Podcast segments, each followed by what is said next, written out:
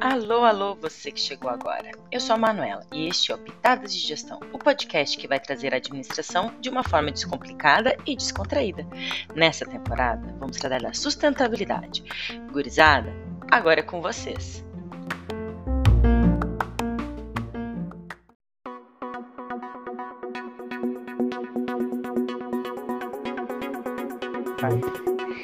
Meu povo. Bom dia, boa tarde, boa noite. Eu sou o Alessandro. Eu sou a Isabela. E eu sou o Arthur. E aí, galera? Meu nome é Emanuel e o nosso trabalho podcast, né, é sobre cataclisma, o efeito estufa. É, então vamos lá. É, o efeito estufa é causado principalmente pelo gás carbônico e pelo metano, mas isso todo mundo já sabe. Seguido por CFC, ozônio e óxido, óxido nitroso. Esses são todos os gases que compõem o efeito estufa. Mas, primeiramente, antes de desenrolarmos o conteúdo desse podcast, é muito importante lembrar que o efeito estufa não é um vilão, pois estamos tão acostumados a escutar esse termo relacionado a coisas negativas que acabamos é, assimilando essas duas ideias.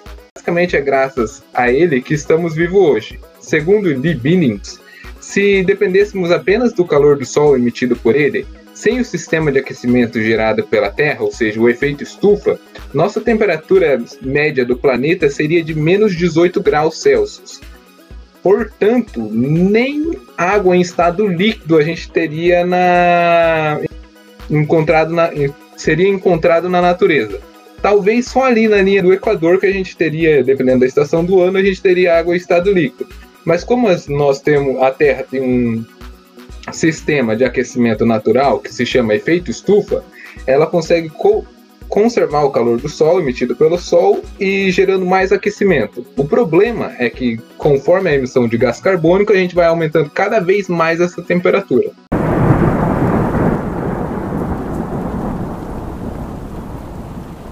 A temperatura e a quantidade de gás carbono na atmosfera da Terra sempre variaram muito. Por exemplo, entre 70 e 50 milhões de anos atrás, a quantidade de gás carbono na atmosfera era cerca de duas vezes maior do que atualmente. Segundo notícias de agosto de 2020 da National Geographic, atualmente a temperatura média da Terra é de 15 graus Celsius, e naquele período a média chegava a 29 graus de média.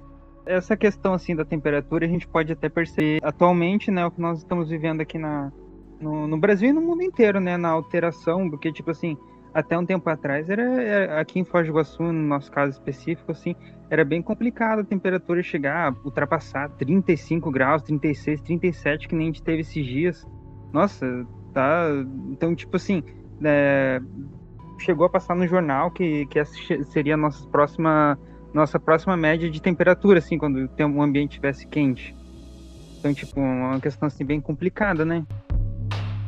Por exemplo, se atualmente a temperatura média do planeta é 15 graus Celsius, e esse ano, em janeiro, teve uma sensação térmica de 54 graus Celsius no Rio de Janeiro, seguindo a mesma lógica, teríamos sensações térmicas que chegariam a quase 80 graus naquela época.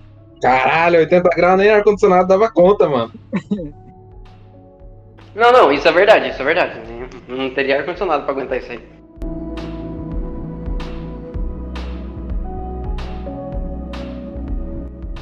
Últimos milhões de anos, a quantidade de gás carbônico no ar baixou muito, ou melhor, tinha baixado, porque desde quando começamos a usar combustíveis fósseis, como carvão e petróleo, nós começamos a desenterrar carbono e lançar para a atmosfera novamente, aumentando a quantidade artificialmente.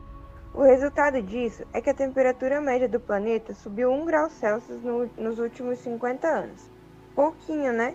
Quase nada. Explica para nós o que aconteceu com esse aumento de 1 grau Celsius, Arthur. Então, é, eu estava lendo esses dias um artigo aí que a gente tem na, na, na da Skeptical Science, né? É bem difícil de falar. Tá informado? É, é, lá diz que o Ártico perdeu cerca de 1.500 gigatoneladas de gelo. Sim, eu Caraca. não sabia que existia gigatoneladas e acabei descobrindo com essa matéria. Ou seja, numa tradução ali numérica, é cerca de 1 trilhão e 350 bilhões de toneladas de gelo. Ou seja, tudo isso daí foi pro saco. Isso desde o ano de 1990, para vocês terem ideia. É... é... outra curiosidade interessante é que. Curiosidade não, né? Porque uh, acho que a gente já tá até cansado de ouvir que o nível do mar toda, cada, cada, cada ano mais está subindo. Cansa de ver isso daí na, na, nos jornais, que em cada parte de que vai falar sobre ecossistema, alguma coisa do tipo, nessas questões de efeito estufa, né? É, tanto é que eles também não explicam que o efeito estufa não é um processo negativo, é a gente que acaba piorando ele, mas ele é um ciclo natural do planeta, né? Pra, pra, se fosse só a luz do sol não seria o suficiente. Então é, é o efeito estufa serve para como o próprio nome diz, é para proteger a gente e manter quentinho, assim, digamos assim. Igual a Isa tava falando ali, 40, 50 milhões de anos atrás era muito pior, né? Então é um Sim. ciclo natural mesmo que vai esfriando, esquentando e a gente só tá. Sim. Só tá Exatamente. na parte de esquentando. Ah, não, não, mais... foi, não, não foram os carros e as churrasqueiras então que criaram o efeito estufa. Não, não, porque não, é um processo natural há 40 e 50 milhões de anos atrás, ele tinha muito vulcão, né? A atividade vulcânica ela produzia uhum. muito gás carbônico e isso que esquentou tanto o planeta. Verdade. Agora é a gente que está esquentando. Digamos que a gente está acelerando o processo, né? É, a gente está mudando o processo. Sim, porque exatamente. nesses tempos tem vários indicadores que mostram se o que indicam se o mundo vai ficar mais frio ou a média, né? Vai ficar mais frio ou mais quente. Nesses últimos cinco anos, nessa última década, o, a atividade do Sol estava emitindo menos radiação, ou seja, era para ter esfriado mais, e Laninha, que é um evento dos oceanos, estava muito forte, o que era para ter esfriado ainda mais. Só que o que a gente teve na vida real uh, é que esquentou mais a temperatura. Aí os pesquisadores perguntaram: por que está esquentando? Deveria estar tá esfriando. Bom, então, eu vou falar um pouco sobre os principais agentes poluentes da atmosfera. O principal poluente do ar e causador do efeito estufa, como todos devem imaginar, é o gás carbônico. Falando em gás carbônico, é importante premiar os dois principais países emissores de gás carbônico, que juntos equivalem a 40% da taxa de emissão de gás carbônico no mundo. São eles China e os Estados Unidos. Metano é gerado principalmente pela decomposição de matéria orgânica, abundante em aterros sanitários, lixões e reservatórios de hidrelétrica pois as florestas ficam em decomposição debaixo da água. É, Nossa, então, e o, o metano ele ainda é pior do que o gás carbônico, porque a taxa de absorção de calor dele é, se eu não me engano, é em torno de 20 ou 30% superior a, a do gás carbônico. Então ele retém muito mais calor. Nesses lixões aí, você pode ver que eles queimam, ficam constantemente queimando, eles estão queimando metano para transformar em gás carbônico para piorar menos o que eles iam piorar com a decomposição do lixo. Ou seja, eles queimam para piorar menos, porque era para ser pior. Bom, é, a gente tem a questão do, dos carros convencionais, né, que emitem a, o CO2, a, a bateria deles e tipo, acabam agredindo o ecossistema, o meio ambiente de várias maneiras, inclusive ajudando a ocasionar o efeito estufa. Porém, agora, como tudo vem hum, evoluindo, apareceram os carros elétricos, que a princípio de conversa, no, no momento, quando começamos a, a produzi-los, eles acabam agredindo muito mais do que os carros convencionais. Porém, é, a gente estava aqui num debate sobre a questão que como se fosse uma hidrelétrica. No, no início pode acabar agredindo muito, mais do que o convencional, porém com o tempo acaba se pagando, digamos assim, né? Um estudo feito em São Paulo pelo Instituto de Energia e Meio Ambiente, o IEMA, revela que os automóveis são responsáveis por 72,6% das emissões de gases no efeito estufa. E... Na cidade de São Paulo, né? Isso.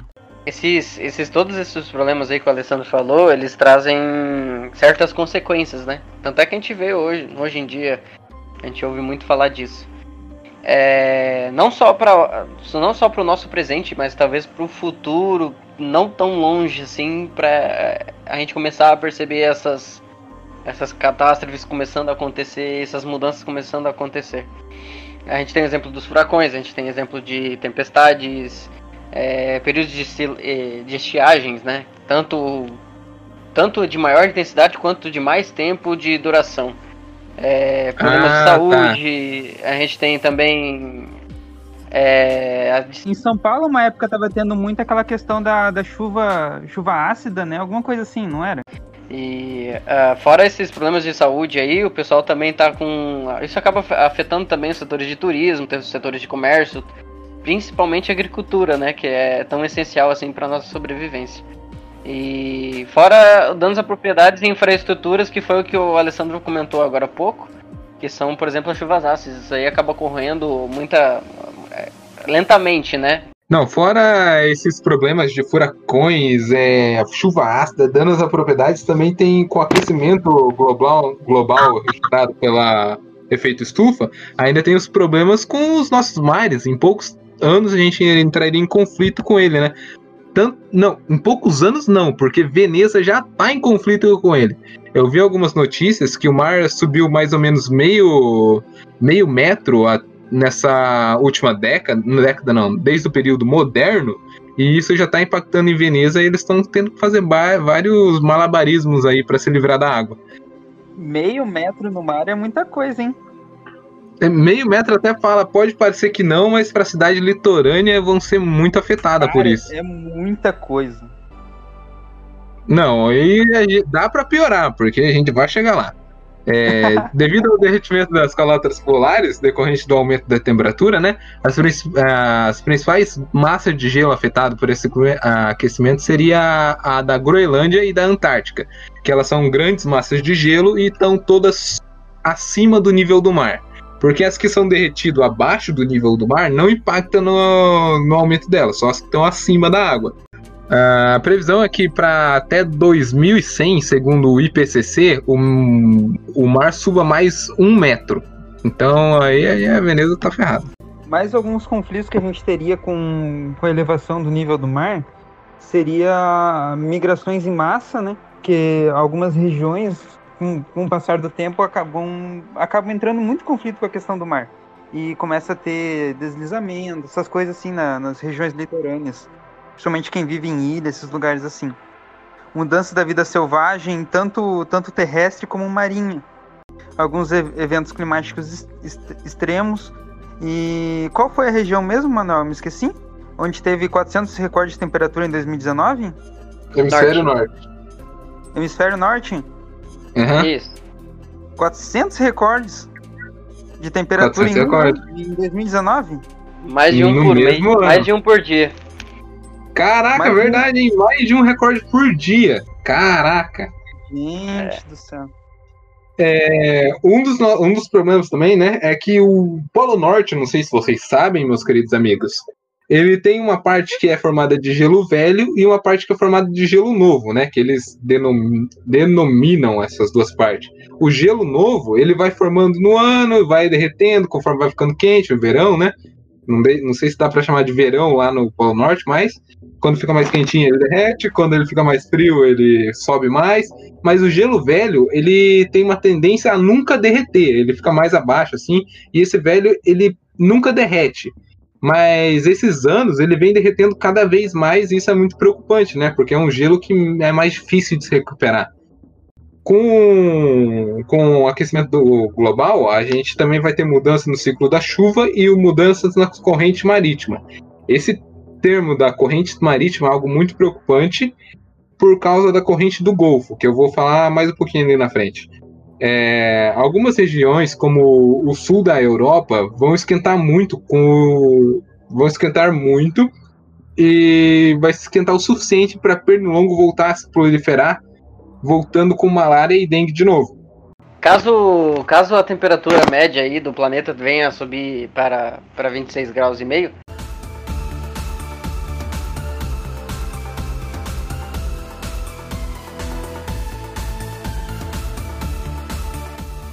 Bom, falando naquele cenário catastrófico, aquele cataclisma de derreter to toda a geleira da Groenlândia, Antártica, derreter todo o gelo do mundo, na verdade, que o meu amigo Arthur estava falando agora há pouco, se a geleira da Antártica derretesse, ela afetaria uma corrente marítima que passa por lá, é, chamada de corrente do Golfo. Ela ia resfriar essa corrente, que é na verdade uma corrente quentinha, É, essa corrente ela aquece a, a Inglaterra, ela aquece North Vancouver, né? Que são essas cidades aí que são, são consideradas que nunca neva, que elas estão ali acima, numa parte do nível do Equador, onde deveria ser muito frio, e na verdade lá não é tão frio. Por quê? Por causa dessa corrente do Golfo que passa por lá e resfria as terras por lá. É, Reino Unido e França também são afetados pelas correntes. Então, o que aconteceria se a Antártica e a Groenlândia de, é, derretesse e resfriasse essa corrente? Não ia ter mais uma corrente quente passando por lá e esses lugares ia congelar, ia voltar a ter neve, ia voltar a, com temperaturas muito frias, né? Então, no mesmo, no mesmo universo que a África estaria inabitável de calor, a Inglaterra e o Reino Unido e a França estaria congelada. Não, tipo, é, o, o que acarreta a corrente do Golfo? A corrente do Golfo, ela, ela é uma corrente marítima quente, né? Aí ela passa pela Inglaterra, Reino Unido, França, e ela acaba esquentando essas áreas. Nossa, e é tão, é tão forte assim ao ponto de ter a, relevância a... em cima da temperatura. Para quem sabe um pouquinho da geografia dessa região, você, você entende que essa região é, tá no, se você analisar a linha do Equador, ela tá lá mais ou menos perto da Rússia, e a Rússia é muito frio. E essas partes não são, nem neva lá direito. É, por causa da corrente do, do Golfo. É isso aí. Mas agora chega de falar de, de cataclismas, né? E vamos tentar ser mais otimista. É, vamos tentar olhar para o lado de dos países, de nós cidadãos, o que nós podemos fazer para impedir que o mundo chegue a esse ponto, né? Porque para a temperatura chegar a 26 graus, né? A temperatura média do planeta é um cenário praticamente impossível, tá? Então pode dormir tranquilo que isso é muito difícil de acontecer. Mas, como vocês viram, meio metro já impacta a gente. Até 2100 é para subir mais um metro. E isso impacta muito na, na cidade litorânea, impacta em todo mundo, né? No ciclo das aves, que por conta desse um grauzinho que aumentou, é, as flores, né, a, o, florescem mais cedo e acaba impactando no ciclo das aves também, por causa de um grau. É pouca coisa que impacta a gente. Bom, e a tentativa de conter o problema, então, né, que a gente pode fazer, para evitar esse cenário cata catastrófico, né, de que a gente estava falando anteriormente, é necessário que o, que o governo tome algumas medidas para reduzir o impacto do, da emissão de gás carbônicos e outros gases no, no meio ambiente, né? Não só o governo, porque nós temos que influenciar o governo a tomar essas atitudes. E é o que nosso amigo Alessandro vai falar da, da dos planos do, governamentais até 2030. Não só o governo deve, deve incentivar as pessoas, como nós também devemos incentivar o governo. Vice-versa, né? O, o, papel tem que ser, tem que ser de tem que ser da população. É, até porque essa questão, o Reino Unido, ele quer proibir carros a gasolina. E nessa questão ele teria que dar muito auxílio, incentivos, porque não é simplesmente pegar e chegar assim, ah, é, hoje vocês não vão mais poder usar carro a gasolina. Não, as pessoas têm que ter condições, as pessoas têm que ter auxílios, né, possivelmente, porque não é, é extremamente complicado. Há quanto tempo a gente já está usando gasolina no mundo, né? Agora, do nada, acabar com ela, então tem que ser bem de, de, de como é que é a palavra? Degradativo? Não, daí é degradativamente? Gradativamente. Gradativamente. Deve ser bem gradativo a mudança, né? Isso aí, isso aí. Então, fora isso também tem o, o descarte dos carros antigos, né? Porque ele tem que ser muito bem descartado para não impactar o meio ambiente. Exatamente, já, já pensou o que, que vai fazer com todos esses carros? Fora isso, Alessandro, ainda tem as 17 ODS da ONU, que são medidas para melhorar o mundo, né? Tem como você me citar aí umas das mais importantes, você acha? Eu tenho aqui, por exemplo, a gente tem a décima primeira, que são cidades e comunidades sustentáveis. Ou seja, tanto indústria quanto comércio, quanto a população em geral, trabalhar em cima de manter as suas cidades de forma limpa, além de sustentável e com pouca poluição, tanto sonora quanto poluição de meio ambiente e tudo mais. Temos também por exemplo, aqui, deixa eu pegar aqui, por exemplo, energia limpa e acessível. Esse seria o sétimo item, que baseia-se em uma é, em, é, produção de energias limpas, ou seja, sem que agridam o meio ambiente. É, um desses exemplos que seria uma que não de certa forma não agride o ambiente seria as usinas eólicas que não possuem nenhum tipo de poluição exceto a poluição sonora né mas justamente não possuem, não existem casas ali perto, geralmente são em campos abertos e não, não, não, não há pessoas em volta. No máximo rodovias, etc. Tem lá o exemplo do, no estado da Califórnia, nos Estados Unidos, onde uma parte do trecho da, da, da, da rodovia é ao lado dessas usinas eólicas. Tem todo aquele barulhão das hélices girando, mas é a única poluição, son, é, a única poluição que gera é, é a sonora. Essas 17 ODS da ONU, né? elas são medidas da ONU, claro, é, para entrar em vigor, para ser cumprida, né? Até que ano mesmo? 2030. Bom, algumas comprovações, né, que a gente está sendo impactado pelas 17 ODS da ONU, né, é que o Brasil estava quase batendo as metas de redução de carbono, segundo o Ministério do Meio Ambiente. Essa data da notícia, né, foi, foi no mês 10 de 2019. E para você que está interessado aí nesse termo de sustentabilidade, você também pode conhecer, ouvir os outros podcasts que está sendo feito, né, com auxílio da doutora Manuela, a nossa professora aí que está coordenando esse projeto. Tem vários temas de projeto bem interessantes, como educação ambiental, energias sustentáveis e até as próprias ODS. Para você se interessou nas 17 ODS da ONU ali, tem um podcast voltado só para isso. Outros temas interessantes também tem sobre ciclo de vida e ecodesign. E para outras informações também é muito interessante você conhecer a National Geographic é, do Brasil, né? Que vai estar totalmente em português. Você vai descendo a barra de feed ali, vai ter uma notícia mais interessante que a outra. Você pode usar também a barra de pesquisa ali, você vai encontrar muita coisa bacana no National Geographic. É um site muito bom. Bom, isso é tudo, meu pessoal. O podcast vai ficando por aqui. Se você ficou com gostinho de quero mais, né? Vai lá conhecer os outros podcasts, é bem bacana. E meu nome é Manuel e eu me despeço de vocês aqui. O meu é Arthur e até mais. Tchau, pessoal. Fala em nome do Alessandro e da Isabela. Bons estudos. Nossa, beleza então. Tchau, Greg.